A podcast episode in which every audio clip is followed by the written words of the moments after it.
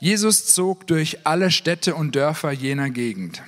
Er lehrte in den Synagogen, verkündete die Botschaft vom Reich Gottes und heilte alle Kranken und Leidenden. Als er die Scharen von Menschen sah, ergriff ihn tiefes Mitgefühl, denn sie waren erschöpft und hilflos wie Schafe, die keinen Hirten haben. Da sagte er zu seinen Jüngern, die Ernte ist groß, doch es sind nur wenig Arbeiter da. Bittet deshalb den Herrn der Ernte, dass er Arbeiter auf sein Erntefeld schickt. Dann rief Jesus seine zwölf Jünger zu sich und gab ihnen Vollmacht, böse Geister auszutreiben und alle Kranken und Leidenden zu heilen. Die Namen der zwölf Apostel sind Simon, auch Petrus genannt, an erster Stelle und sein Bruder Andreas, Jakobus, der Sohn des Zebedäus, und sein Bruder Johannes, Philippus und Bartholomäus, Thomas und Matthäus, der Zolleinnehmer, Jakobus, der Sohn des Alphaeus und Thaddäus, Simon der Zelot und Judas Iskariot, der Jesus verriet. Diese zwölf sandte Jesus mit folgendem Auftrag aus. Setzt euren Fuß nicht auf heidnisches Gebiet und betretet keine samaritanische Stadt, sondern geht zu den verlorenen Schafen des Volkes Israel. Geht und verkündet das Himmelreich ist nahe. Heilt Kranke, weckt Tote auf, macht Aussätzige rein, treibt Dämonen aus. Was ihr umsonst bekommen habt, das gebt umsonst weiter. Steckt euch kein Gold, kein Silber und kein Kupfergeld in eure Gürtel. Besorgt euch auch keine Vorratstaschen für unterwegs, kein zweites Hemd, keine Sandalen und keinen Wanderstab. Denn wer arbeitet, hat Anrecht auf seinen Lebensunterhalt.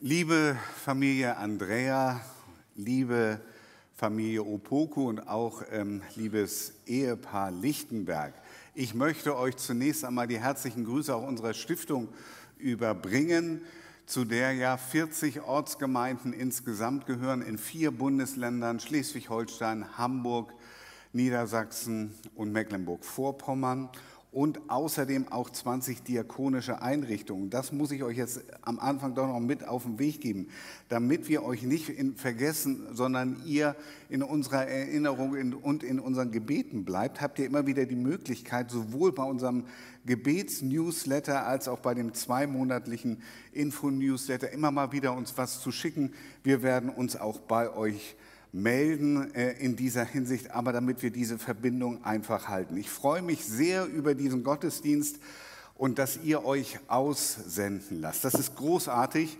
aber es ist auch notwendig. Es ist notwendig, dass Menschen sich immer wieder ähm, senden lassen, dass sie das Wagnis äh, eingehen, ihre Heimat zu verlassen, aufzubrechen, um Gottes Wort weiter zu sagen und ähm, einfach an neuen Orten das Evangelium verkündigen. Und dass gleich drei Familien das jetzt hier tun, ist ein starkes Signal, glaube ich, für die ganze Gemeinde. Den Predigtext, den haben wir schon gehört, der stammt aus dem Matthäusevangelium. Wenn ich das richtig in Erinnerung habe, habt ihr als Hafengemeinde euch mit dem Matthäusevangelium vor einiger Zeit irgendwie auch intensiver beschäftigt und wisst sicher noch, dass das ganze Matthäusevangelium, dass es da von der ersten Seite bis zur letzten Seite, vom ersten bis zum letzten Vers um Mission geht. Und wir haben den letzten Vers ja auch schon gehört, wo Jesus gesagt hat, ich bin bei euch jeden Tag äh, bis zum Ende der Welt, sogar bis nach Hamburg-Barberg, bis nach äh, Gran Canaria und bis nach Teneriffa.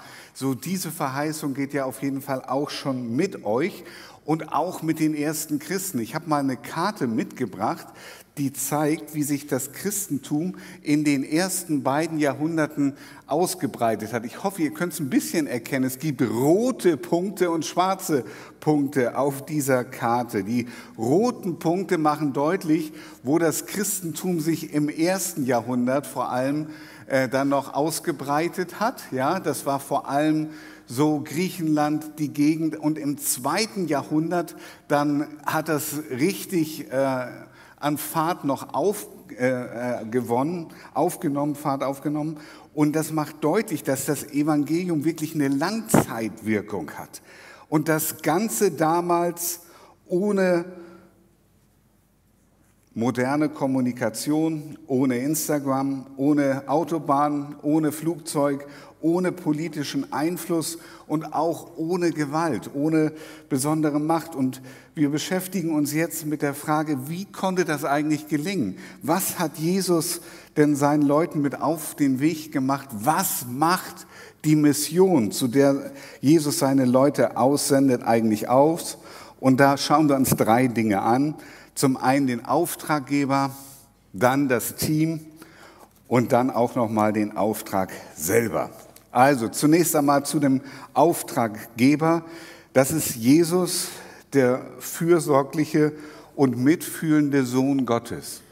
Und mich bewegen diese Verse immer sehr stark, wenn man das so liest, weil es deutlich macht, dass Jesus nicht einfach mit geschlossenen Augen durch die Welt gegangen ist oder als Sohn Gottes gesagt hat, naja, ist sowieso nur eine kurze Zeit hier auf Erden, was soll's, sondern dass er Menschen wirklich wahrgenommen hat, dass er sie angeschaut hat, dass er ein waches Auge hatte und dass er wahrgenommen hat, dass die Menschen in seiner Zeit verloren waren. Das Bild von den verlorenen Schafen ist nicht romantisch zu verstehen. Ne? Haben sich so niedliche kleine Schäfchen ein bisschen so verirrt, sondern Schafe ohne Hirten, die sind großen Gefahren ausgesetzt, reißenden Wölfen, die können sich verirren, die können verhungern, die können abstürzen, die sind eigentlich wirklich aufgeschmissen.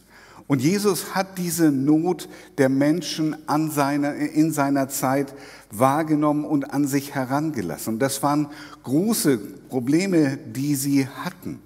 Da waren Menschen in großer Armut, da war die Besatzung durch die Römer, da gab es viel Diskriminierung im Land, viel Elend, viele Kranke, viele arme Menschen. Und Jesus hat das wirklich an sich herangelassen. Das finde ich manchmal gar nicht so leicht, auch in den Zeiten, in denen wir leben. Wir haben so viele Krisen, dass wir uns da manchmal dran gewöhnen. Auch so viele globale Krisen, dass es manchmal schwerfällt, die Not des Einzelnen wahrzunehmen. Wir haben die Klimakrise, die Corona-Krise ist immer noch nicht ganz zu Ende, den Ukraine-Krieg. Und dann haben wir viele, viele, viele einzelne Menschen, die ihre einzelnen Probleme haben und die es wert sind, dass man sie beachtet. In der letzten Woche hat mich dazu eine Zahl beschäftigt, die ich euch nennen möchte. In einem Artikel der FAZ stand das, dass durch die Corona-Zeit allein in Europa 200.000 Jugendliche einfach verschwunden sind. Die sind nicht mehr aufgetaucht. Da heißt es, ähm, zigtausende von Jugendlichen haben sich in Deutschland während der Corona-Pandemie aus dem normalen Leben zurückgezogen. Sie beenden noch die Schule, vielleicht auch ihre Ausbildung, doch dann verschwinden sie. Sie treten keine feste Arbeit an, sie gehen nicht zur Schule, sie studieren nicht und Fachleute rätseln, wo all die Jugendlichen abgeblieben sind. 200.000 einzelne Jugendliche. Und dazu kommen die Probleme, die Menschen haben, überforderte Familien, einsame Senioren, Menschen, die einfach nicht klarkommen. Wir leben in einer Zeit, in der es tatsächlich auch viele erschöpfte, entwurzelte und einsame Menschen gibt, genauso wie Jesus das beschreibt.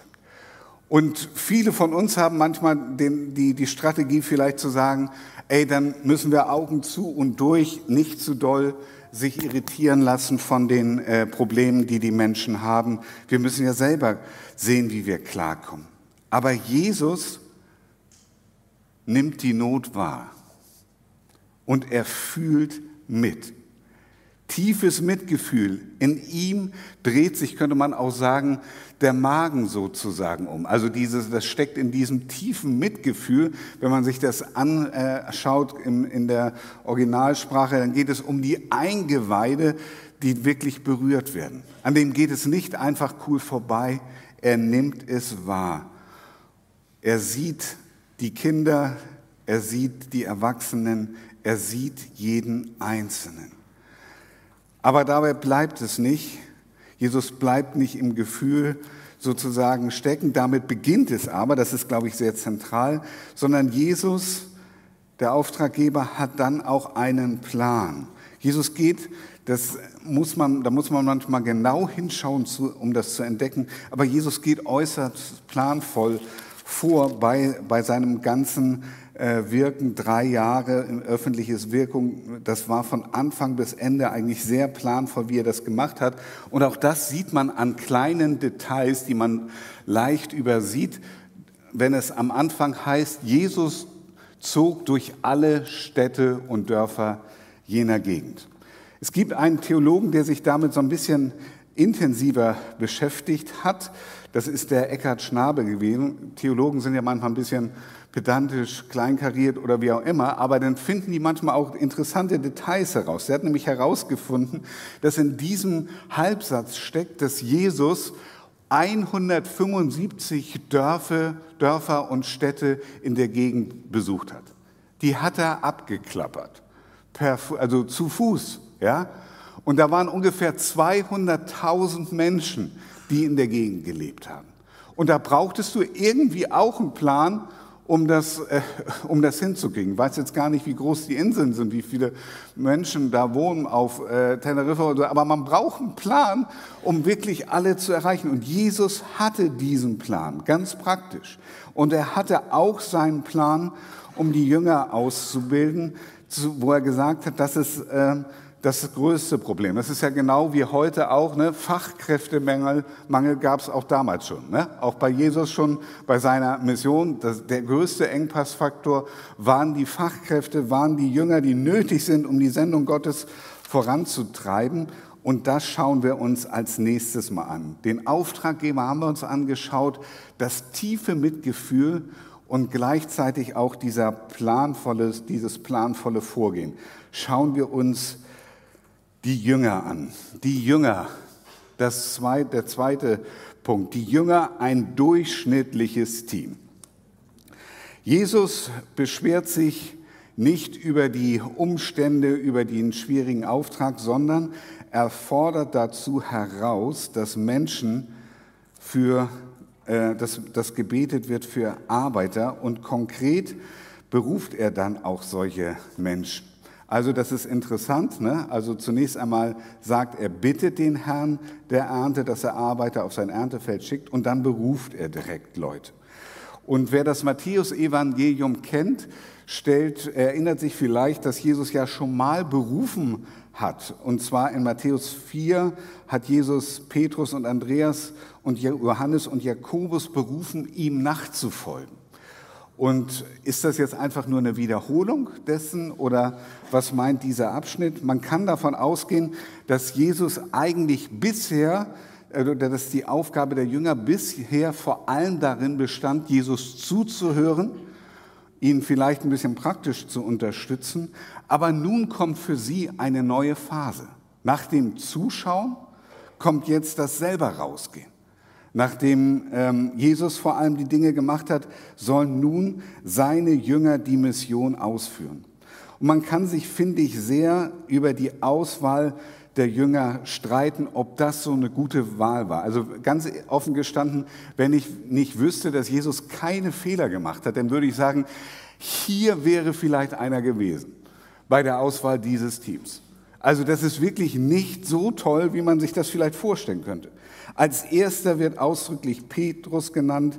Der wird übrigens bei allen Jüngerstellen, wo die aufgezählt werden, immer als erster genannt. Der ist oft sehr unbeherrscht und manchmal äh, greift er wirklich so richtig ins Klo, könnte man sagen. Ja? Also so richtig volle Lotte daneben. Manchmal ist er auch echt genial, ja, sagt ganz tolle Dinge, aber das wechselt bei Petrus immer so stark. Zwischen total genial und total daneben, das kann manchmal von einem Augenblick zum anderen wechseln und trotzdem ist er derjenige, der sozusagen auch noch Mannschaftskapitän von dem Team ist. Dann werden Johannes und Jakobus erwähnt und die, denen geht es oft mehr um ihren eigenen Einfluss. Die sind vielleicht ein bisschen sanfter, vor allem von Johannes sagt man das, aber ehrlich gesagt machen die auch manchmal Dinge, die nicht nachzuvollziehen sind. So das größte Ding ist, dass es da eine Geschichte gibt, wo Johannes und Jakobus äh, ihre Mutter gebrauchen, um bei Jesus so einen Wunsch durchzusetzen. Ich muss sagen, das finde ich oberpeinlich. Ich weiß nicht, wie ihr das findet, ja? Aber da kommen die doch mit ihrer Mutti angelaufen, damit sie bei Jesus den besten Platz haben. Ey, was sind das denn für Leute in dem Team? Haben die äh, keinen Knochen im Schnurrbart oder was? Was sind das für Leute? Das geht doch gar nicht. Und dann kommt Thomas, der große Skeptiker, der zu jedem Thema immer eine Frage hat. Kennt ihr das? Wir sind eigentlich schon durch mit dem Thema, alles klar. Und dann kommt jemand an und sagt, du, ich habe da übrigens noch mal eine Frage. Ich weiß nicht, wie ihr die Menschen im Team findet. Man kann sagen, das ist natürlich sehr intellektuell, richtig, richtig, also die haben richtig Grips. Und man kann auch nur sagen, ey, bitte, lass uns jetzt einfach weitermachen. Dann geht es weiter mit Simon, der hat immerhin brauchbare äh, Kontakte, ist zwar die rechte Szene, aber man nimmt ja, was man kann. Und dann noch Matthäus, der mit den Römern kollaboriert. Ja, das, ist, das nenne ich mal ein echt ein schlagkräftiges Team. Nicht zu vergessen, Judas Ischariot, der den ganzen Laden dann nochmal ausfliegen lässt. Also, jetzt mal ganz ehrlich, wie war die Teamauswahl? Könnte man da denken, dass man das auch anders hätte machen können? Warum ausgerechnet dieses Team? Ich glaube, dass zwei wichtige Botschaften in diesen Namen stecken. Also wenn diese zwölf von Jesus gebraucht werden können, ganz ehrlich, dann habe ich Hoffnung, dass ich auch gebraucht werden kann. Und du auch. Wenn er die gebraucht, dann kann er wirklich jeden von uns gebrauchen. Das waren nicht die allerklügsten, nicht die allerbesten, nicht die allerschönsten. Das war wirklich Durchschnitt. Und Jesus hat was aus denen gemacht. Das ist so das Erste. Und das Zweite zeigt eben dann auch, dass Jesus die Größe hat, aus jedem etwas zu machen. Er ist der Herr. Und er macht aus Menschenleben etwas ganz Besonderes, was wir uns nicht ausdenken könnten. Und Jesus äh, investiert dann unglaublich viel. Das vergessen wir manchmal, weil so viel in den Evangelien auch von anderen Dingen berichtet wird, von seinen Wundern und von seinen Predigten. Aber die meiste Arbeit in den drei Jahren hat Jesus mit seinen zwölf Jüngern gehabt. Das kommt uns vielleicht auch bekannt vorher in der Gemeinde. Du hast meistens die Arbeit nicht mit dem Ganzen, mit dem Großen, mit dem Programm, sondern mit einzelnen Menschen. In zwölf Leute steckt er die meiste Energie, sie zu lehren, immer wieder an ihrem Charakter zu arbeiten, indem er das Leben mit ihnen teilt, indem er sie ermutigt und korrigiert und indem er ihnen auch Verantwortung übergibt, indem er sie Fehler machen lässt, indem sie wieder aufstehen und weitergehen dürfen. Dieser Dreiklang begleitet Jünger im Grunde das ganze Leben. Dass wir immer wieder neu Gottes Botschaft hören müssen, wahrnehmen wollen, was hat er noch mal gesagt? dass wir immer wieder an unserer Persönlichkeit Jesus arbeiten lassen. Manchmal denke ich offen gestanden, ähm, dass das der Hauptzweck ist, weshalb wir in Gottes Mission werden, dass unser Charakter irgendwann mal so einigermaßen so ähnlich wird, wie Jesus sich das gedacht hat. Ja, also der kommt ja zur Not auch ohne, ohne uns klar, aber im Dienst für ihn werden wir zu den Menschen, die er sich gedacht hat.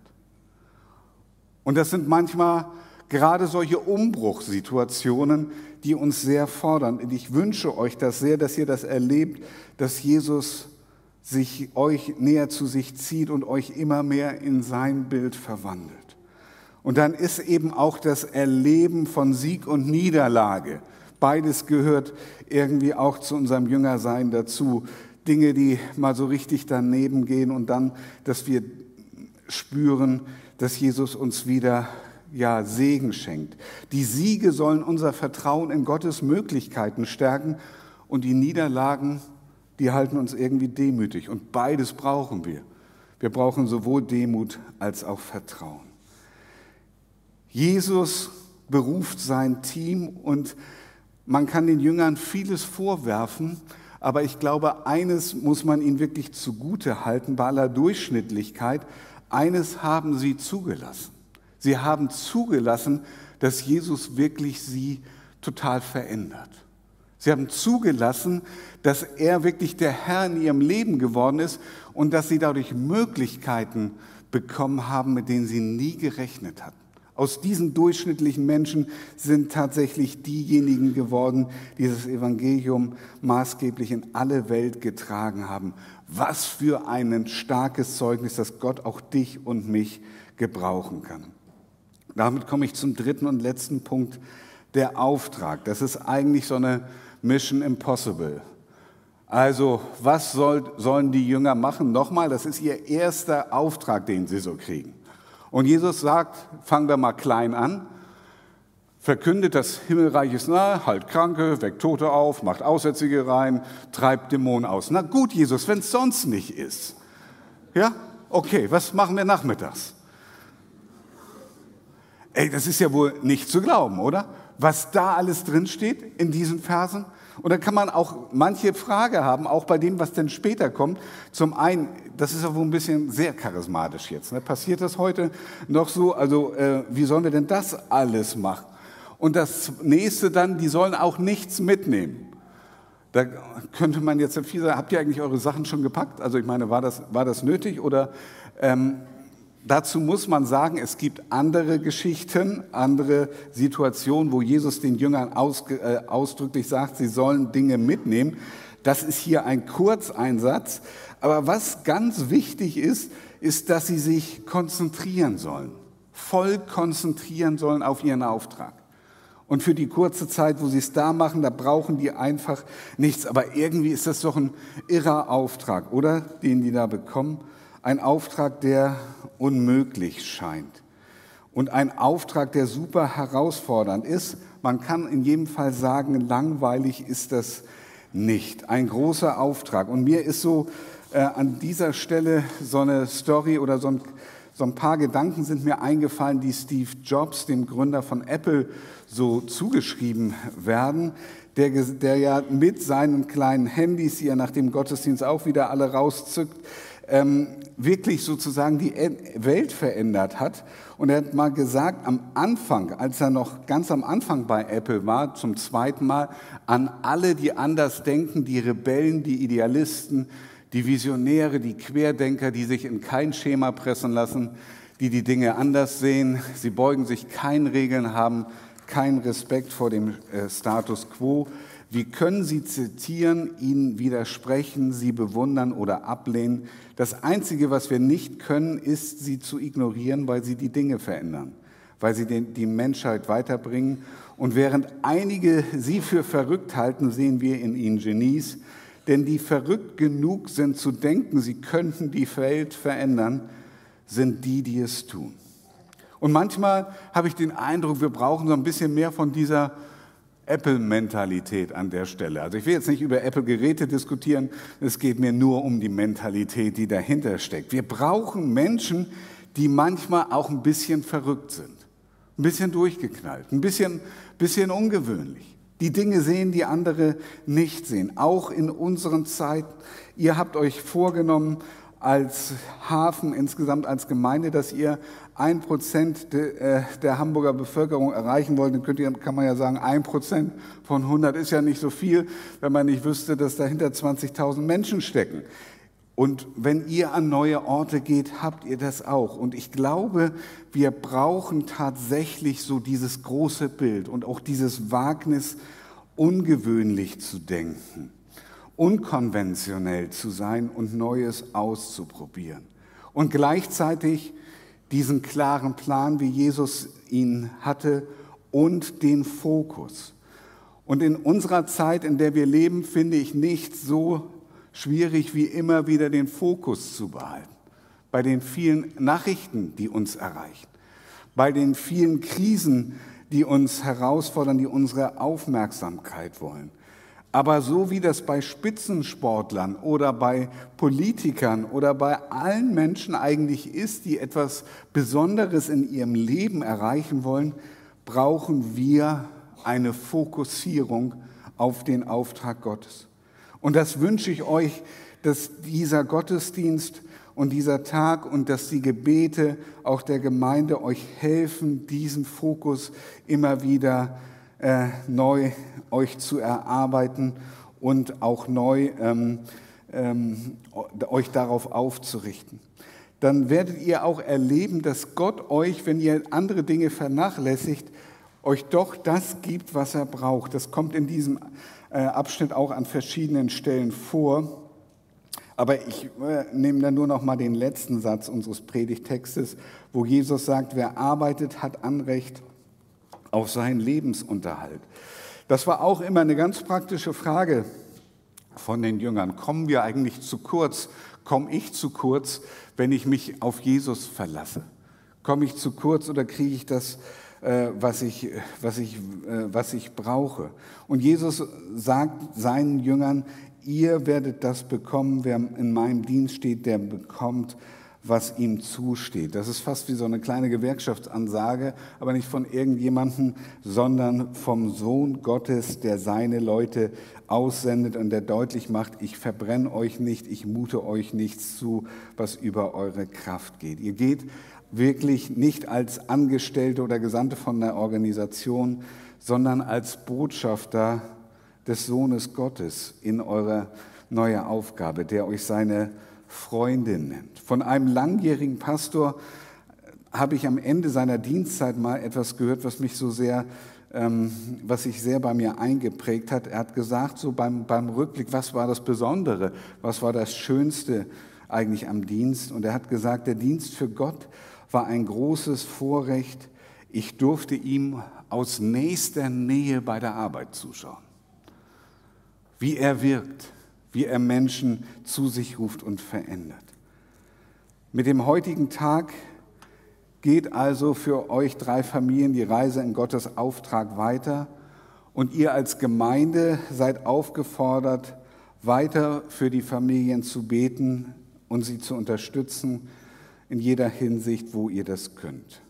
Und ich bin ganz zuversichtlich, dass durch diesen Tag und auch durch euer, euer weiteres Wirken als Familien weitere Menschen sich herausgerufen fühlen werden, um Jesus zu folgen, auch in den hauptamtlichen Dienst oder vielleicht auch zu sagen, ja, vielleicht ziehe ich woanders hin, um Gottes Sache besser unterstützen zu können. Denn auch heute noch gilt die Aussage von Jesus, die Ernte ist groß, doch es sind nur wenige Arbeiter da. Bittet deshalb den Herrn, dass er Arbeiter auf sein Erntefeld schickt weil es Jesus selbst ist, der dieser gute und großartige Herr ist. Deshalb ist dieser Satz auch keine Drohung, sondern es ist so die Einladung, in das spannendste Abenteuer der Menschheit einzusteigen, Gottes Auftrag, Gottes Mission auf dieser Erde weiter voranzubringen. Amen.